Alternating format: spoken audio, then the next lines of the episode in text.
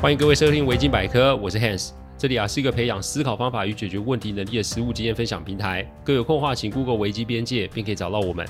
里面有大量实际操作的个案分析，也有面对问题心态养成的心法，可以让各位累积啊处理问题的知识与能力。当然，你如果真有问题无法处理，欢迎各位与我们联络，我们提供顾问式的服务。维基百科分享的每个个案都是经由向案件当事人或是客户取得同意及书面授权后才会开始制作。我们的每一个个案都会先用文字档打好，然后进行录制。录完后会先交由案件当事人及客户听过，待他们觉得没有问题之后，再交由后制并上架。这是我们音频制作的程序。希望各位在分享维基百科之余啊，也可以向身边的人说明制作过程，好让他们可以安心。二零二二年喽。除了啊，祝各位新年快乐之外啊，谢谢各位对于维基百科的支持。今年啊，我们会推出新的玩意儿，到时候再请各位多多支持哦。每到新的年度，总是会有很多朋友立下新的目标。最近听到某航运业发出四十个月年终奖金，这无疑啊是让很多人都羡慕不已的。我们今天要来讨论啊，关于学习这档事。我们是指出社会后的学习哦。大多数人啊，包含我在内，在学校内啊，其实啊，并没有。专心一致在学业上，虽然“学以致用”这四个字在现今的社会并不合用。以我本身为例，我真的是出社会之后边打滚边学习，基本上退伍后的五年内，我没有少吃土哦。后来才慢慢找到自己的兴趣与擅长的事情，进而做了这个行业哦。当然，边摸边学习只是一种方式，另外的就有可能透过课程来找出自己人生的方向。台湾的成人课程其实只多不少。Google 随便打单，你去 Google 啊，随便打字搜寻啊，出来就是满满的资讯。有些朋友经济实力没那么好，所以只好慢慢的从讲座开始试起。有些朋友则是砸重金去学高单价的课程。这是几年前啊，一位律师朋友转接过来的案子，我姑且叫他小书好了。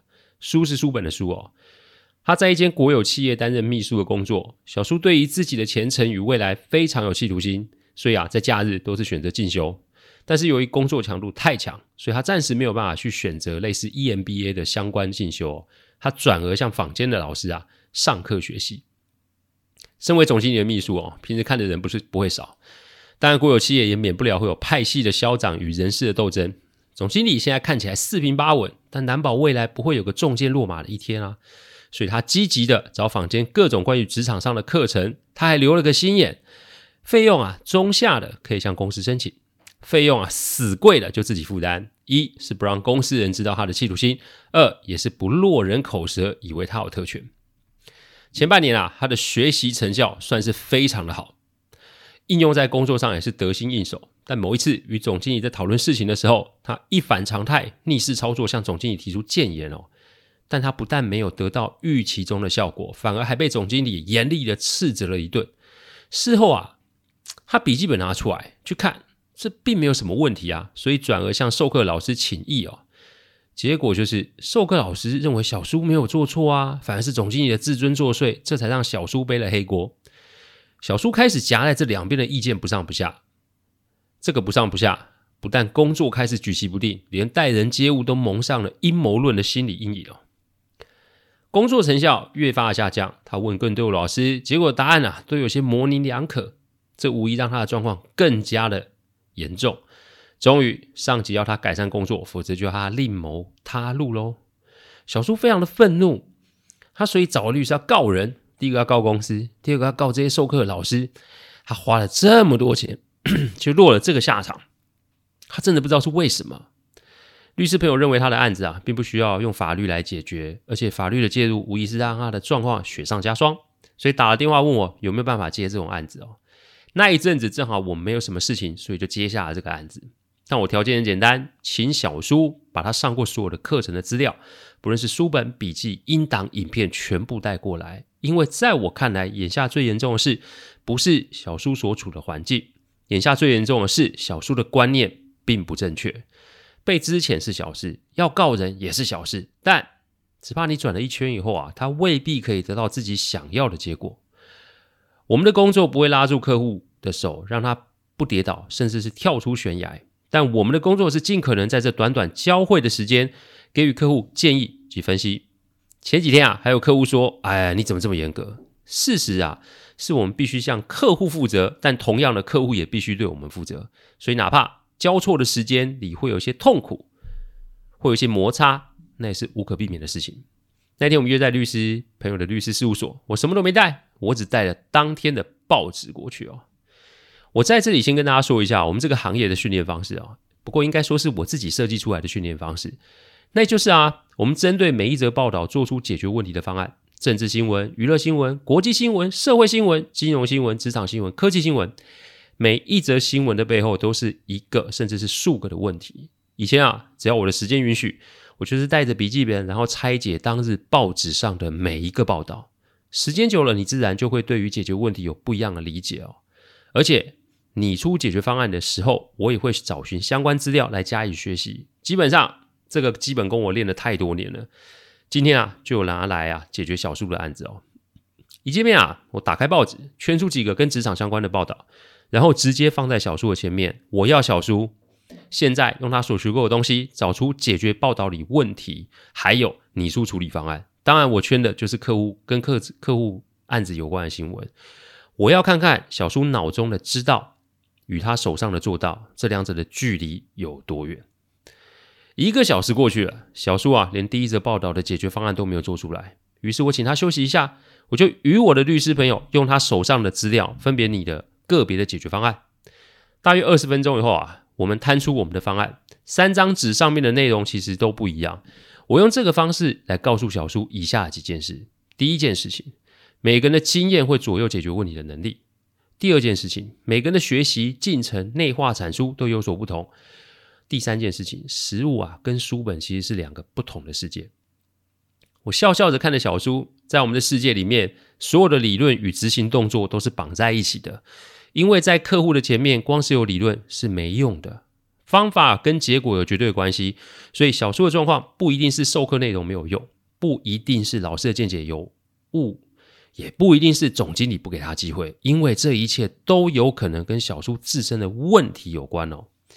小叔盯着我与律师朋友的方案发呆，我提醒小叔：“你看看我与律师朋友的方案是否有也是全部的类似？因为其实只要客户买单啊，这个方案就有意义。”只要能够解决客户端的问题，那这个方案啊才有效。所以你与其啊去追求跟别人一样，甚至是符合书上理论架构的方案，你不如盘点你现有的资源来处理现在自己遇见的问题。以下是我给小叔的几个思考点。第一个思考点，你被总经理打枪，现有环境有什么不同啊？有听我音频的观众就听我说过的这句话：每一个个案的处理方式都会有所不同，因为人的变数是最大的。你让小叔知道问题在哪，唯有从他跌倒的地方做盘点，才会有机会找到问题点。我听小叔讲完他与总经理的问题后，我只淡淡的问：现场有几个人啊？小叔呆了。人际关关系分寸的拿捏其实很难抓，我们唯有透过当事人的实际案例来协助他们长经验。秘书，你想当然而与总经理的距离是近的嘛？但也就是因为这样，呃，更要了解互动的程度。小叔说：“现场有别人哦，那这又涉及到以下的几个问题啦。第一个问题，在场人跟总经理的关系怎么样？第二个问题，在场的人是比总经理位阶高还是位阶低？第三个问题是在场人是公司外部人还是公司内部人？意思是啊，小叔的建议的确是好的，但这个建议只有当他与总经理两个人单独在一起的时候才可以讲啊。所以，如果小叔在出口前没有盘点上面讲的这三点。”那被打枪不就是刚好而已吗？再者，我也请小叔思考，总经理严厉的指正他，到底是打击他还是保护他？你这都没有想，然后就自己下结论，这也难怪他现在的际遇会是如此的不顺哦。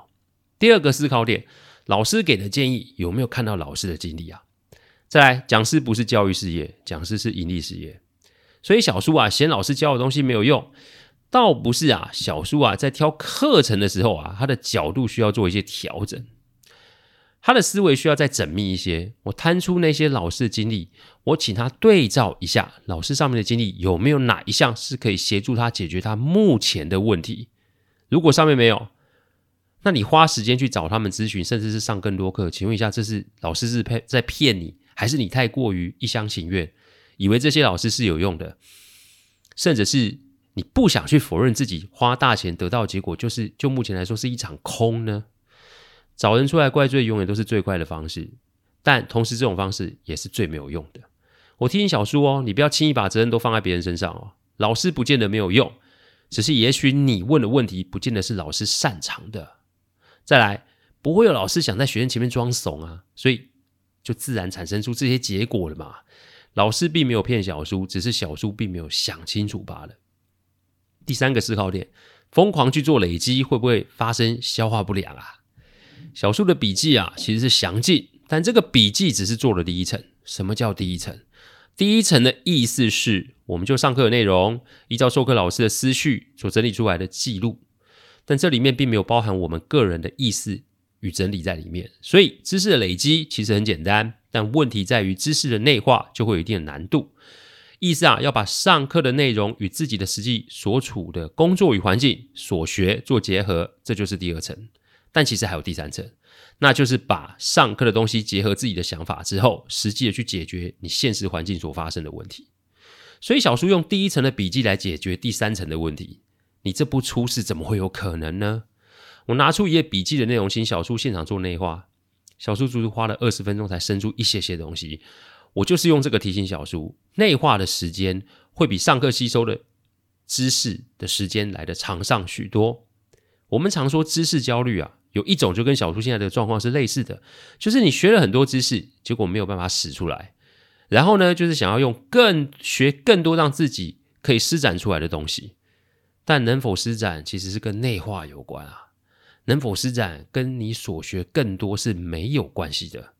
当所学越多，结果就造成心态越加恐慌，越加恐慌就想要透过更多学习来达到突破，恶性循环就会让自己更加的躁动与躁进。这也可以解释为什么小苏对于接下来的困境做出了很多不理性而且是错误的决策哦。第四个思考点，你依照一些提示有没有办法做出解决方案？接下来我给几个提示，让小苏重新的来面对他其他的案件，报纸上的其他案件。这一次小苏的状况就好了一点点，不是我厉害或是我有方法，而是这是一个正常的现象。小苏需要透过实作来增加自己实务的经验。透过经验才会有办法找到自己所学与现状的连接，这个连接就是我们刚刚前面说的内化。单单几个步骤就产生了不同的结果，重点在于是小苏需要时间，这个是没有办法一蹴可及的。因此，小叔现在要做的事情就是好好的把自身工作做好，然后暂时不要去上课，透过现在的环境边做边练边磨边学，时间到了自然就会小有所成哦。既然是工作做改善，那就直接面对问题，然后下手处理。我每一个步骤都陪着小叔，但不同的是，我这一次要求小叔，请你告诉我你想怎么做，不是单纯的讲哦，而是要定出行动的步骤，还有分析背后的原因。我再给予他建议、提醒，以及后面的陪同执行。大约三个月后，小树的状况就稳定下来了。现在他一年只上三到四堂课。他既没有觉得公司亏待他，也没有在找律师要告老师讨回学费的问题哦。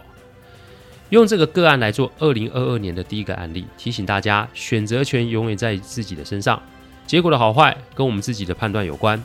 一昧的跟风，其实效果是绝对有限的。所以你怎么盘点自己，怎么选择课程，做足功课再下决定。贵的不见得有效，便宜的也未必没效。最后啊，提醒有类似困扰的听众们，你想要透过学习来增加自己自身的价值或是竞争力吗？请你问问以下你自己几个问题。第一个问题，我要的是什么？我清楚了吗？第二个问题，我会的是什么？我了解了没？第三个问题，对我有啥帮助？我确定吗？第四个问题，对我有啥坏处？你知道吗？感谢各位聆听，听完之后如果有任何意见，请上。网站维基边界留言，我们每周一中午都会有新的主题分享。各位有任何想听的主题，也都可以让我们知道。再次感谢大家，我们下周再见，拜拜。